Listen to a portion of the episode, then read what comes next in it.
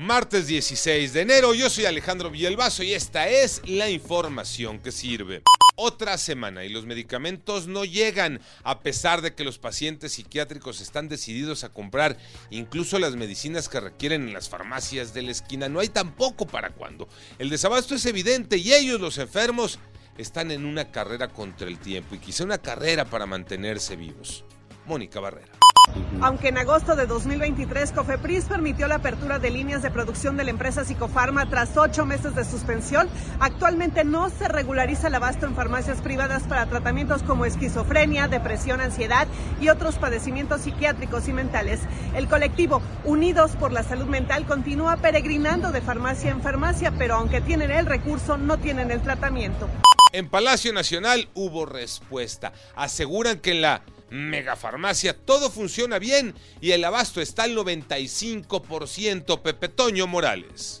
Gracias Alejandro. Efectivamente fue aquí en el Salón Tesorería de Palacio Nacional donde al presidente de México le preguntamos eh, qué estaba sucediendo con los medicamentos en la megafarmacia del bienestar, pero el jefe del Ejecutivo Federal negó la falta de medicamentos en ese lugar. De hecho, dijo que la información que le han proporcionado es que la megafarmacia del bienestar está al 95% de su capacidad.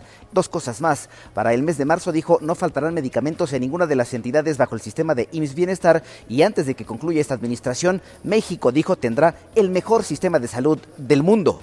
Escuchen esta historia. En Nuevo León una mujer mandó a secuestrar a su hijo para darle una lección al esposo. Se está divorciando y así se le ocurrió hacer notar que está dispuesta a todo Iñaki Manero. Gracias Alex, esta historia comenzó con decenas de videos que estudiantes de secundaria en Apodaca subieron para denunciar el supuesto secuestro de uno de sus compañeros.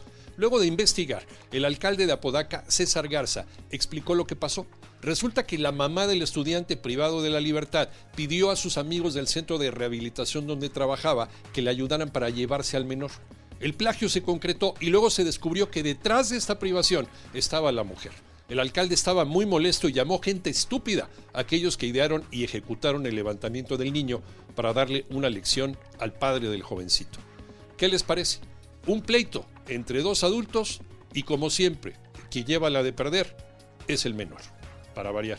Definidos los juegos de la ronda divisional en la NFL Tocayo Cervantes. Así es, Tocayo. Tras las victorias de Buffalo y de los Bucaneros de Tampa, están listos los encuentros de la ronda divisional de la NFL, que claro, para muchos de los aficionados al emparrillado, esta es la mejor época del año, la mejor época de la temporada.